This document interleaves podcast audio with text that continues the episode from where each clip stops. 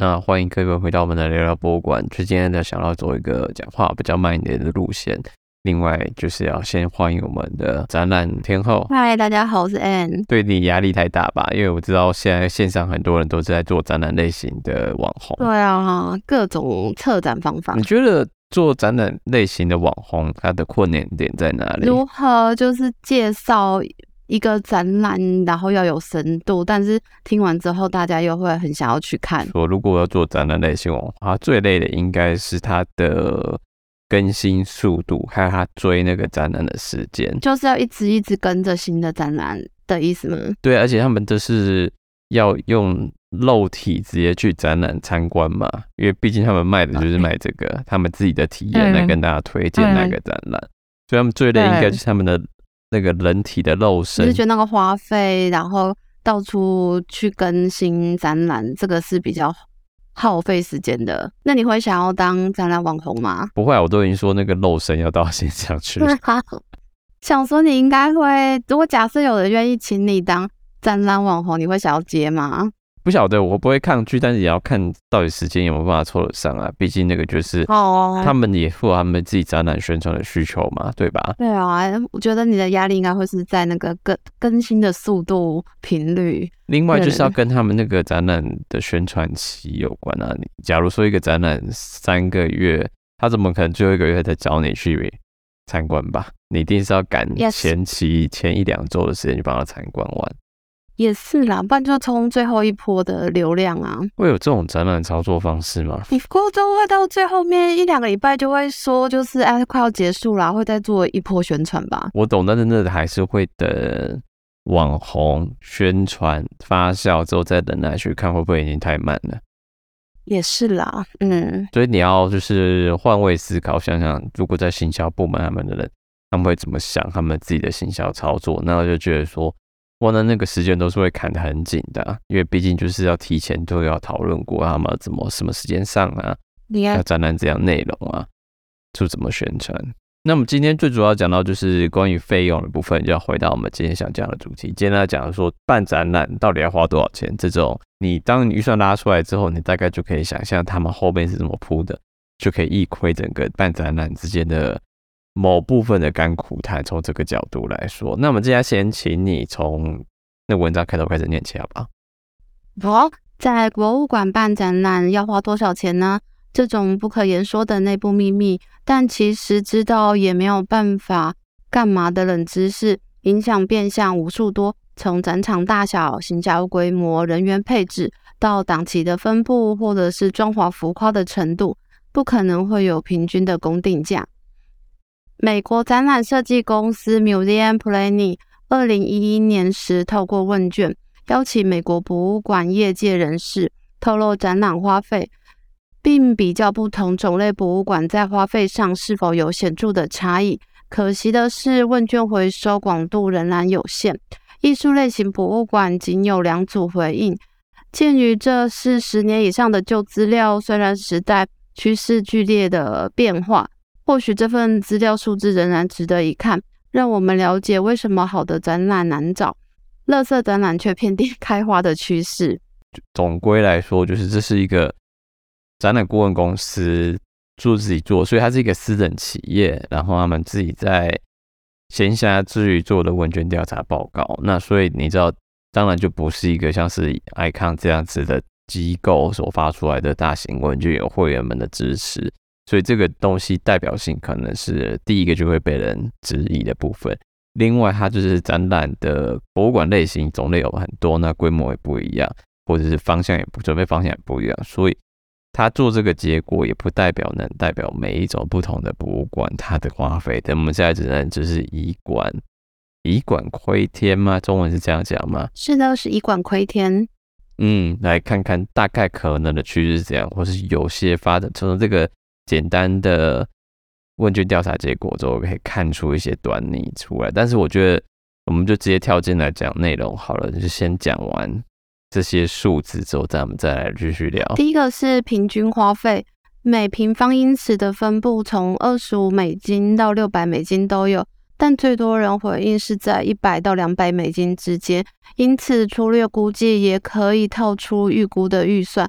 例如一个展场有三百平方英尺，那可能策展这档展览就要烧掉三百英尺乘以一百五十美金，初估约四十五万美元的成本。那后续策展人就要开始烦恼，怎么利用门票或者是纪念品，以及要需要多少的政府或者是赞助商的补助，这样东奔西跑的抛头露面，到处找资源，才能帮博物馆找到钱办展览。嗯，就是刚刚讲到那个四十五万元的算法嘛，也就是靠平方英尺，所以这是美国，所以他们的那个度量衡比例是英尺，不是不是公尺哦。所以，因此来算四十万美金，大概就是台币一千两百万的展办展成本嘛。现在你就可以很快、很单、很快就可以摊平出来说，假如说是在馆内在办这批这档展览里面，可能只有五百万的预算，那剩下的七百万的缺口，你就要靠门票收入，或是纪念品，或是赞助商来来把这个洞七百万的洞补起来。那你就会算说，假如说好，那我预计可能门票至少要卖到两百万，那两百万一张票卖两两百元，那就是要至少要卖多少张？两百万除以两百元，就要卖出一千张出来，这张门票就要卖一千张。如果一张门票要卖两百块的话，就至少卖一千张，三个。三个月面要卖出一千张，大概就算到每个每天可能平均要多少人，每个每周可能平均要多少人来这个展览。政府的补补助案也都也都写的差不多了，就是已经都没有办法可以标的了。那剩下来就是策展人要去拜访厂商，一间一间去问，跟他谈关系啊，找赞助人啊，宣传什么，一起宣传什么啊，然后可能就是会请他就是赞助场地费啊、活动费用什么之类的吧。不晓得这样是不是可以稍微打平一下？嗯嗯嗯嗯。那另外一个地方就是纪念品发包出去给下游厂商，请他们来摆摊嘛，然后中间可能靠抽成或者是收摊位费的状况来把它回收回来。那现在如果来挑出各类型的博物馆，它它有做圆饼图，那里面就有不同类型的博物馆，没有全部都有，因为毕竟它还是收集到的那个样品数有限。那你可以直接来介绍其他类型的博物馆的平均英尺比较的价格。像儿童类型的博物馆呢，是五十到两百五十美元，然后历史类型的博物馆是五十到四百美元。那自然类型博物馆呢，则是一百到六百美元。这也解释了为什么这么多的台湾展览设计厂商总是把儿童类型的商业展制作便宜又多观众可以。从门票回收，嗯，至于用心与否，就看厂商的职业道德了。那我本来想说，做同类型的博物馆，应该要用比较多的声光效果，才可以吸引儿童。但是，呃，我我们现在再回来看一下，所谓的声光效果是什么东西？就是有个荧幕啊，然后会跑一些像小型的互动的游戏，然后小朋友就可以按按钮，然后就可以玩这样子。后来我想一想。可能也许像自然类型，他要买标本，然后历史类型他可能要买，就是展出那些古的文件，那这个应该就是成本就蛮高的。但是我们这里面都从来没有提到说中间的那个组成成本组成成分到底是什么，从研究、从设计、从展览制作、从行销的那些东西，他都没有讲到说那个中间是怎么花钱的，只讲到说最后花费可能是每。平方英尺是这个价位，所以我觉得这个是蛮复杂的一个结果造成的。嗯，没错。所以回到我们一开始讲到说，这个是一个不可言说的内部秘密，就算大家知道了某一个展览是这个价钱，也没什么意义，因为就是所有的展览都是因地制宜的，从你想办的多虚华。到你可以办得很精简，都是有各种不同的花费的，对啊，你也可以就是可能三年前的已经展出的东西再摆摆出来，也是办一个展览。哦，对了，排列组合一下就是一个新的展览了。对啊，所以这也是办展的方法。那最后一个部分其实要讲到就是展览的研究费这个东西，所以研究费有蛮多，呃，各种不同的包山包海都可以包进研究费的部分。